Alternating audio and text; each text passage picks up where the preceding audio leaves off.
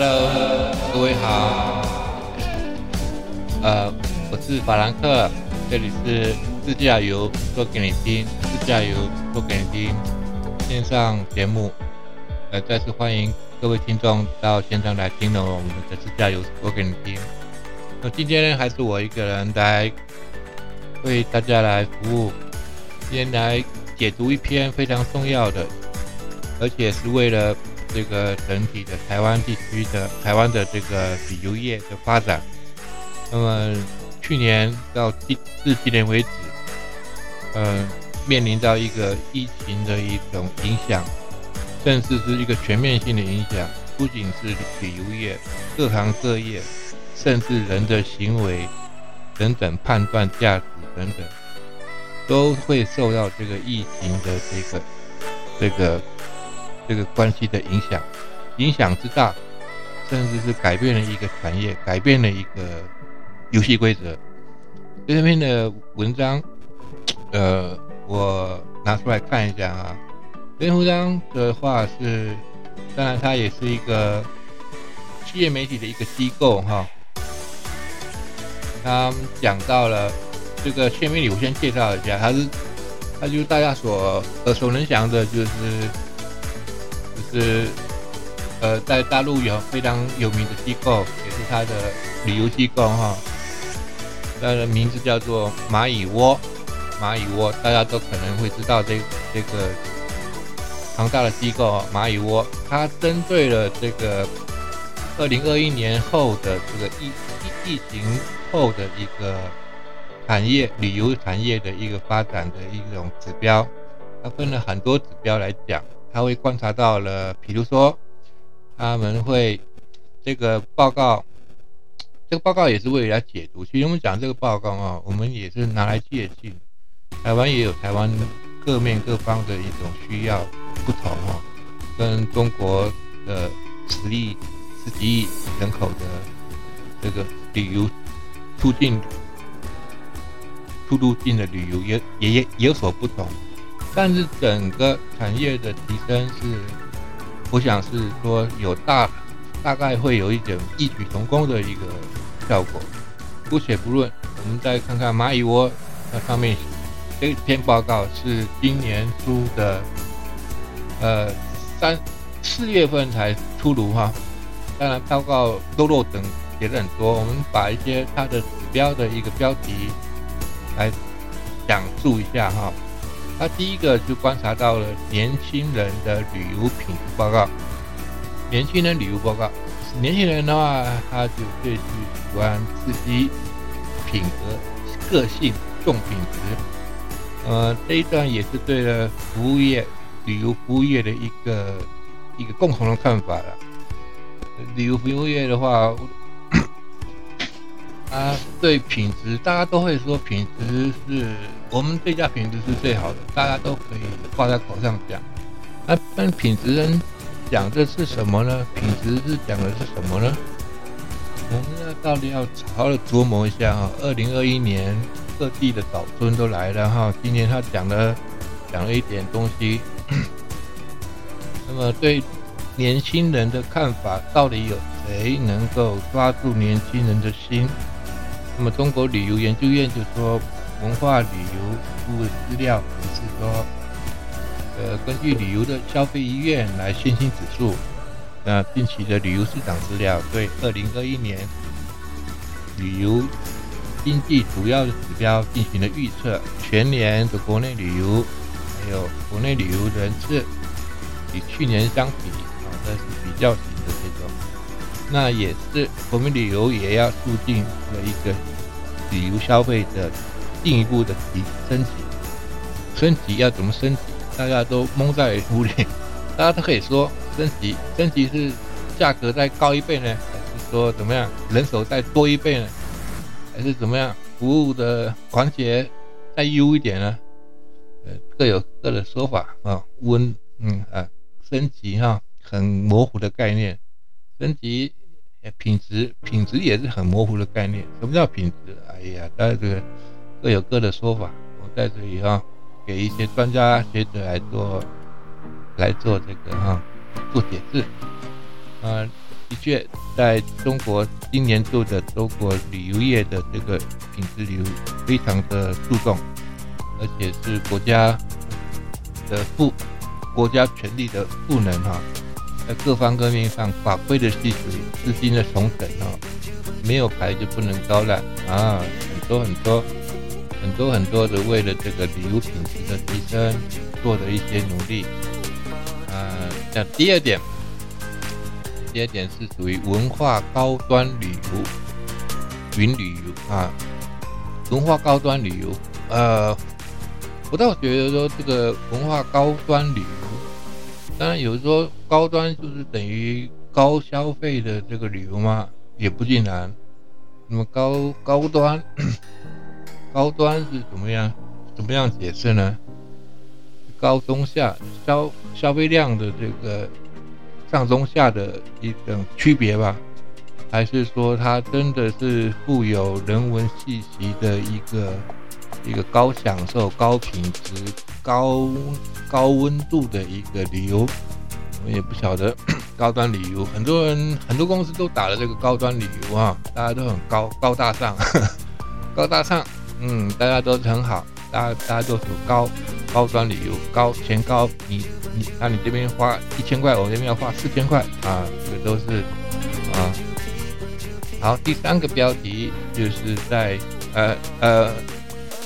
文化旅游哈，刚刚有看到一个文化旅游，文化旅游是可能在我们在国内上面，台湾内内比较少琢磨的哈。其其实文化旅游上面可以讲说这个次文化或者是主文化也可以讲。其实文化旅游带动的话，就是有一个做可以作为 IP 的内容哈。呃，我最近啊看到一个网友他提到一个叫叫做唐三藏出那个出采取经的那个路哈，从从那个陕西的西安啊长安一直去到乌鲁木齐，一直南下到南疆喀什，一直到那个哈西藏去哈。这条路写的很多，照了很多照片，非常棒啊，还能够。自行写解释里面的文物啊，一些图啊，哎呀，照片写的很真真精彩。我说你这个内容是不是自己采的？说他他说是。那么自己采的话，可不可以啊编成你自己的地？这种书这种内容在很多地方都都有人都有人出版过，都有人写过。那你能不能把你的自己的内容编成一个自己的 IP 内容哈？然后。变就是变成自己的版本，自己的脚本了，然后再把它实践出来哈。在文化旅游上面也要多琢磨这种类似的哈文化旅游。当然，你也可以说文化旅游，我们去看景点、看文物古迹、看 A A 级、A 级、A 三、A 四、A 五、A 六级哈贵古迹的哈，我们都会保存住。文化旅游的这个文文化旅游资产的收益是占。占全国性的百分之几就可能是称为是文化旅游之国哈，所以说我们在文化旅游的那个资产上面是不遗余力的哈。台湾这边很多呃很多很多都都慢慢慢慢的把它保护起来了哈。文文文文化旅游最大的重镇就是在一个景点叫故宫啊，在一九呃十年前那个光景的时候哈，小弟也。也荣幸看到那太多人在那边，为了挤一个那个要排排上时间，然后跟那个那个那个嗯故故宫的人去排好时间啊，预定好，有有的还要用弄耳机，哎呀，人山人海，排的我们根本都无法讲，闹的整间房子都是，那个那个就不叫品质了哈。那你有人大家知道说，哎，人多的话就没有办法享受到你那个空间的氛围哈，你有没有没有办法听到导游那些导览人员那个非常对你非常详细又传神的讲解，所以说那个那一份感觉就稍微有点差点哈。虽然到了，但是还没到位。那当然，文化旅游的门票，所谓呃，你到到了一个文化古迹的话。大陆方面的门票可能是贵了一点，哦，听说在有例假日的时候，哈，长假的时候就可能会做点舒缓，就可能会什么免票或是降价。也就是大陆的很多人都在抱怨说，大陆景区为什么要收费？收费也收那么高。我的意，我的想法是，可能就是说，这个当局啊，这个旅游文化区这个当局，可能是为了怎么样总量管制，因为来人太多了，他必须要控制到一个量哈，要，他他比如说一个量只能够承载到一天只能够接待到承载到。这个一一万人次就是它的最最最高的保，所以说它以量计价，所以所以就是说它用这个量来制价，所以它推推出来这个价钱啊。当然有人说你们中哎呀这个景区在赚钱啊，赚的太太好赚了，实际上以量制价的哈。台湾的话就比较好一点了哈，台湾有些地方是免费的，所以台湾人知足啊，台湾人生在这边哦可以。大摇大摆的看看一些古迹啊，还是真免，还真的是免费的哈，非常好。台湾人很幸福，还有健保。哎，这个是题外话。还有再提到提到这个文化量的订票门数，今年都有慢慢，二零一九年跟二零二零年的确差了很多。我在图宝上面有看到，嗯，每年每年都逐逐升高哈。非常喜欢看一些文化遗。址哈，文化的活动啊，文化活动也年轻人也爱古，也爱古城，也爱古文化遗迹哦哦，这也是这也是年轻人所爱的一个一他他一个重点项目哈，也不要也不可能说年轻人他就喜欢看一些高楼大厦或是一些吃喝玩乐的东西，其实年轻人他很喜欢看古迹看。看看古镇，像有些老街哈，台湾就很多老街的话，就很喜欢看。很多人年轻人在那边打点啊，打卡打点，看古镇也是年轻人一个重点哈。那么看到很多，因为呢，我们台湾地区很小，从南到北哈，当然很每个县市都有老街啦、古城啦。那看的话，看来看去的话啊，要再多多的去挑选一下哈。那么，那大陆上面的博博物馆的这个人流量还是非常非常高哈，高端旅游，高端旅游的 的订单呢，以他们报告上面来讲的话，二零一九年是到二零二零年的三月，成长了百分之八十六，就是这个算法哈，对，就是。高端旅游的订单，不过我要先把它搞懂高端旅游订单的定义是什么哈，因为它直接图表上面是讲是这样的：二零一九年的九月哈，一直到二零二一年的三月，整个订单的增长到高达百，比去年高了百分之八十六，百分之八十六，嗯，非常非常吓人哈，所以表示说在中国消费的。消费的水准、消费的量都逐渐在提高哈，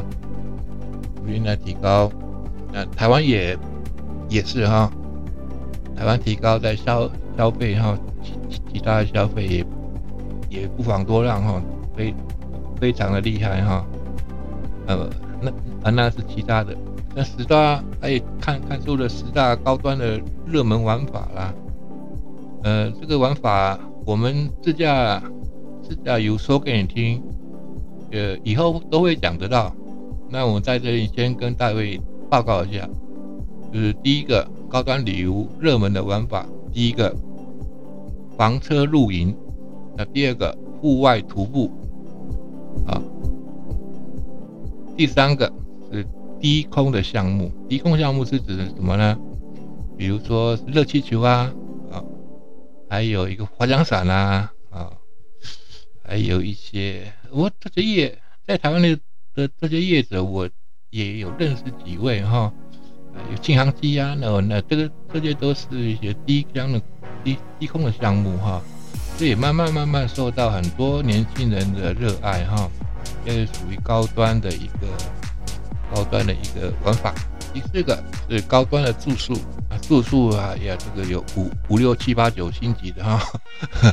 住宿啊，看人品味啊，酒店啊，说只要它标明它是很高端的，星级很高的啊，星级很高的，这个星级要经过认证哈，第三方的认证，啊，它的服务服务非常的体贴哈，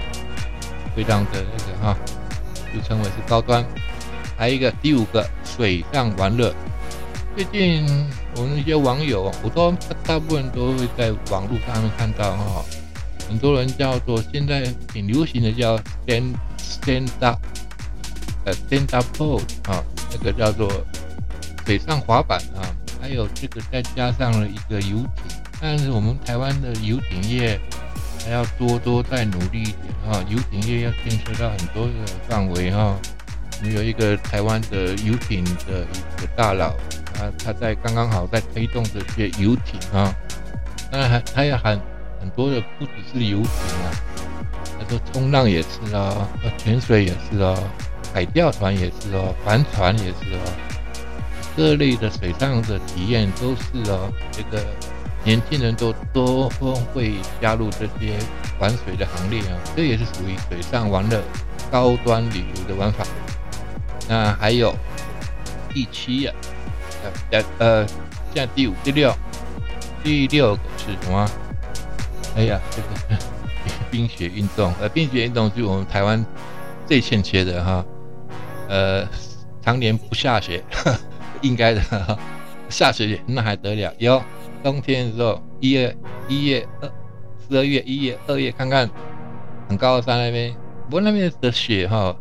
不是挺漂亮的，因为那个雪哈有点冰了，那冰会打滑。那国外的雪哈，在像中国或者其他欧欧洲、日本的雪，那雪是很漂亮的哈，直接踩可以滑雪的。台湾就不太适合。滑雪运动，嗯，那第七个是旅拍，旅拍航拍，旅拍航拍最近去年还是有国家有通通过一个认证，就是说凡是持有持有这个空拍机的人都要经过认证哈，它可以作为摄影器材的辅助哈，或者是呃旅拍航拍哈，我这个有。有一个中国大陆的一个旅行社的一个领队啊，他说这个我他他就跟我们这样说啊，领队呢其实要有一个贴心服务啊，怎么样怎么样都都好哈，还他还会驾车，还会怎么样？到了最后一点呀，还会有一个航拍技巧，会驾驶无人机。哦，这个就我们在台湾的领队们就可能就没有这项技能哈。说要带一个带个人去，带个人领队带个人，导游带个人到外面去啊，去拍照，然后帮客户航拍、旅拍、旅拍可以啊。呃，你的他如果说用航用那个无人机来帮人家拍，那要有点就需要认证了，还有一点技巧哈，要如何操作，要不然就造成一个困扰。甚至发发生危险，这也是他们呃所谓的这个高端旅游的玩法，旅拍跟航拍哈。看看我们在台湾会会不会兴起这这一个这这一个流行哈。有些人是有在玩，那他可能是为了专业，是说他自己会帮人家摄影，成为一个专业摄摄影公司。那甚至旅游的话，你叫叫人家去航拍的话，我看看来观察一下，看有没有人会这样做。第八个是精美的食品，那台湾不用说，台湾的台湾的食品业、小吃业是是是是用科技业的精神来做的，研发的非非常不得了，研发制成都非常了得哈。台湾小吃哈，台湾小吃应该可以打到全世界的哈。台湾小吃的话，精品，精品，就是很多大陆人喜欢吃台湾的台湾的精品，台湾制造的话也靠得住。呃，这个这个精品美食就就不在我们话下了哈。咖啡呀，咖啡啊，茶是我们喜欢，日本人喜欢喝茶，日本人也许会喜欢到台湾喝茶。我上次到了一个台北什么街去了，非常喜欢到好多好多好多日本人到一个什么街去，那边的服务员必须会讲日语，后来我不会，我跟他说，哎呀，那日本人买茶那可是方便，那可是不不手软。不讲价的啊，那那日本领队哎，日本导游呢？那就那那可好了，带他们说买这个就买这个啊，说买这个茶杯就买这个茶杯，说买这个茶好啊。台湾茶还是有相当的一个，相当有一个竞争力哈，尤尤尤其是在它的烘焙的方面哈，还有它的这种茶质方面哈，非常能够胜任哈。像其他国家，日本、中国倒也是哦哈。啊，我们也希望这些美食能够发扬光大，卖到全世界。第九个呢，第九个是。网红导游深度讲解，哎呀，这一点，这一点是网红，网红呃导游深度讲解，我们这个倒倒是倒是没有这样子的哈，网红去网红网红直播带带卖就好了，干嘛要来导游一阵子呢？啊，反正他就是很有名的这个曝光率曝光率很高的这个。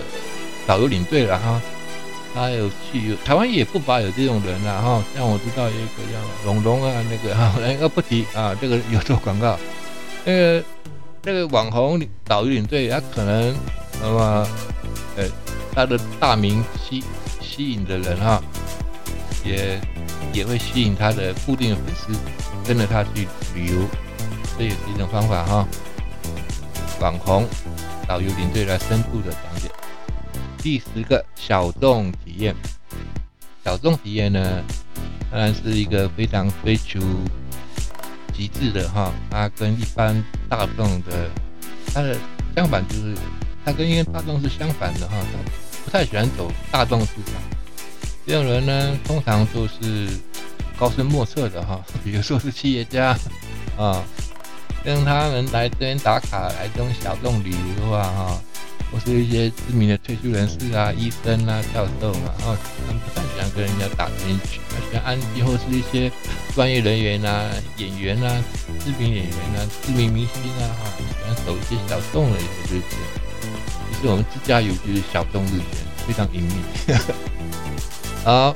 云旅云旅推升了一个一线城市，云里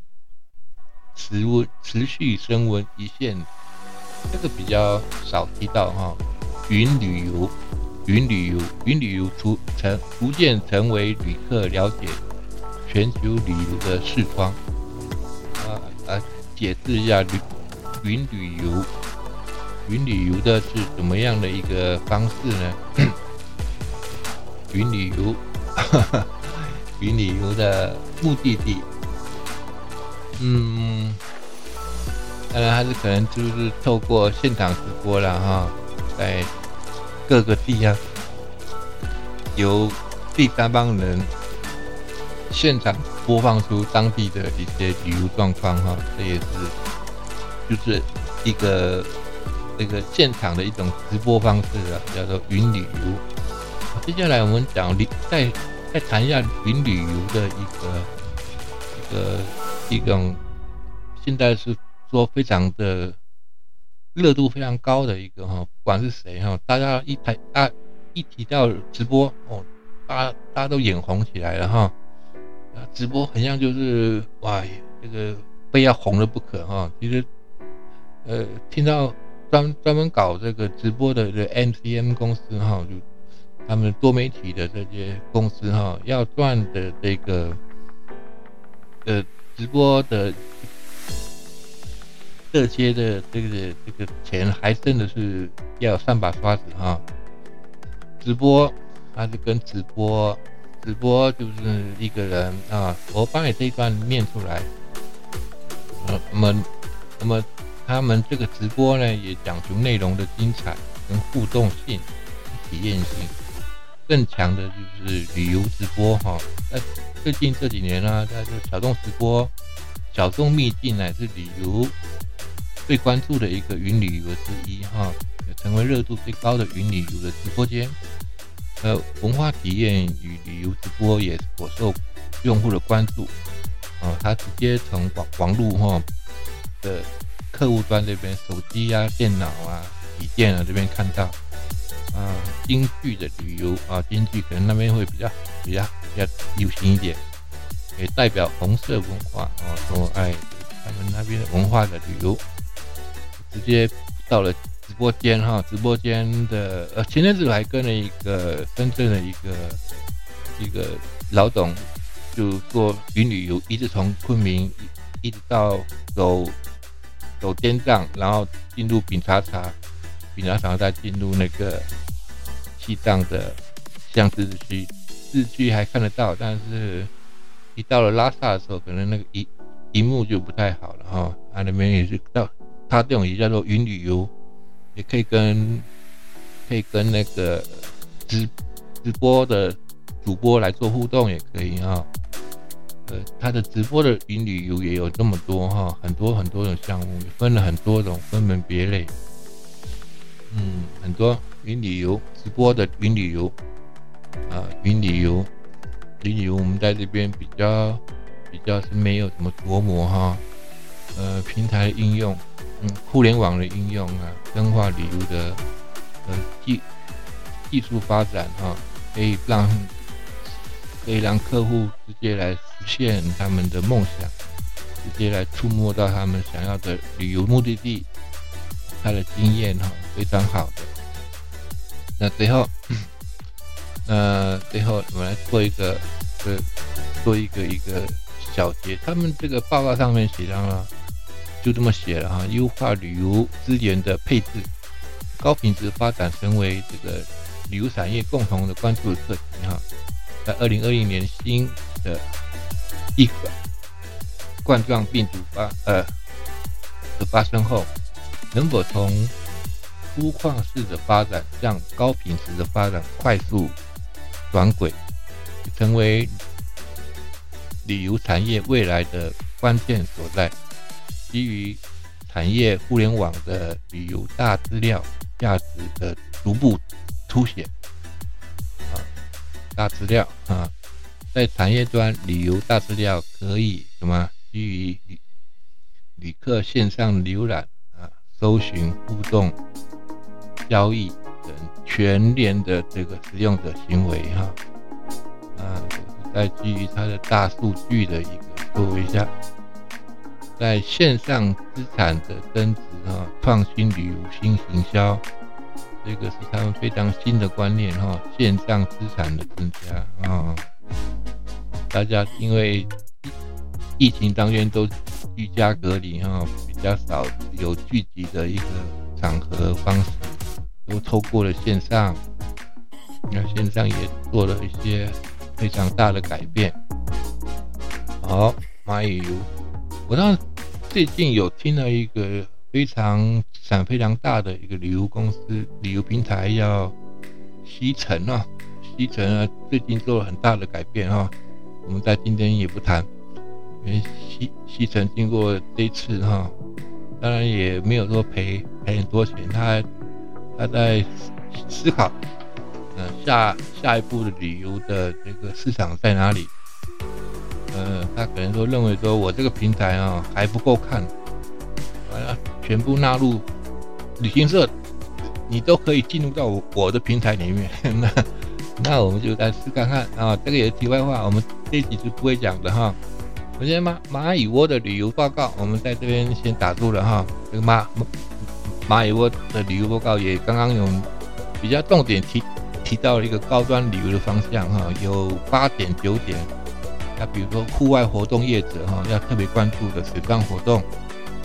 水上活动哈，新旅游的哈，还有一些呃，它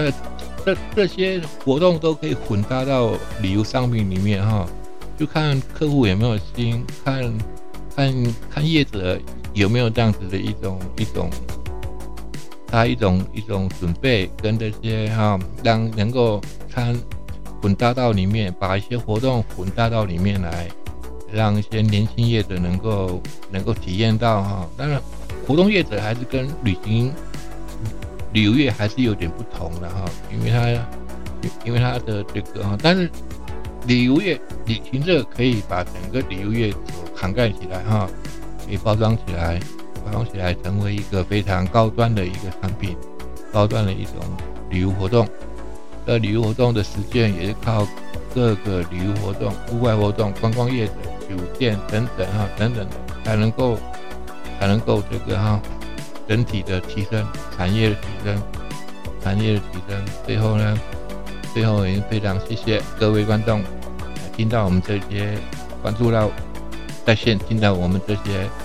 小小的报告，关于这个中国大陆蚂蚁窝的旅游的产业，二零二一年的旅游产业升级的一点小小的报告。不晓得这个报告是好是坏，对的各位的各位消费者们，或者是这现在正有听到的一些旅行业者，这样有点这个哈启发。二零二一年的旅游商品、旅游活动要怎么搭、怎么配，才能够符合新的一个二零二一年的新的一个一个一个趋势，满足客户消费者的胃口。好。我们在节目到此，我们将要到到个段落。最后呢，嗯，我们要透露预告。我们很久没做预告，其实我们做预告哈，打了很多书。我的节目要自驾游说给你听哈。其实刚刚讲的这些出出行方式、旅游方式高端的哈，自驾游的方式的确是属于高端的一个出行方式。它的车辆哈，只要不是大巴士、中中巴士就可以啊。它是出行方式为主的啊。那要混搭什么活动呢？那在，因为它有具具备了什么灵活性？因为它小车子嘛，山路可以走，水路啊不是水水浅地方可以走，啊高速可以走，高速跑得快。那它的空间就是三四个人，所以非常的。隐私哈，你跟熟人或者是你相好的人，这个就属于非常好。车辆的车种可以挑，可以挑到牧马人，也可以挑到平视，也可以挑到 recovery 的可以哈，也可以叫做路宝，也可以，不一样哈，啊，可以登高山，也可以啊，各有各各各有各的不同。用这个方式能够混搭到哎不太一样的地方，这也是我们在做自驾游做给听。自驾游说给听的一个分享的一个初衷哈，虽然呢我们市场可能不大，不是大众旅，我们小可以很小。接后往后介绍一下更多更多的自驾游的单元，话说很小段，让你们慢慢来吸收。也谢谢各位听众朋友这次的收听。那么我们再次谢谢各位在线上收听，请您再次关注我们的。加油，交给您的节目，谢谢各位，谢谢各位，再见，各位朋友。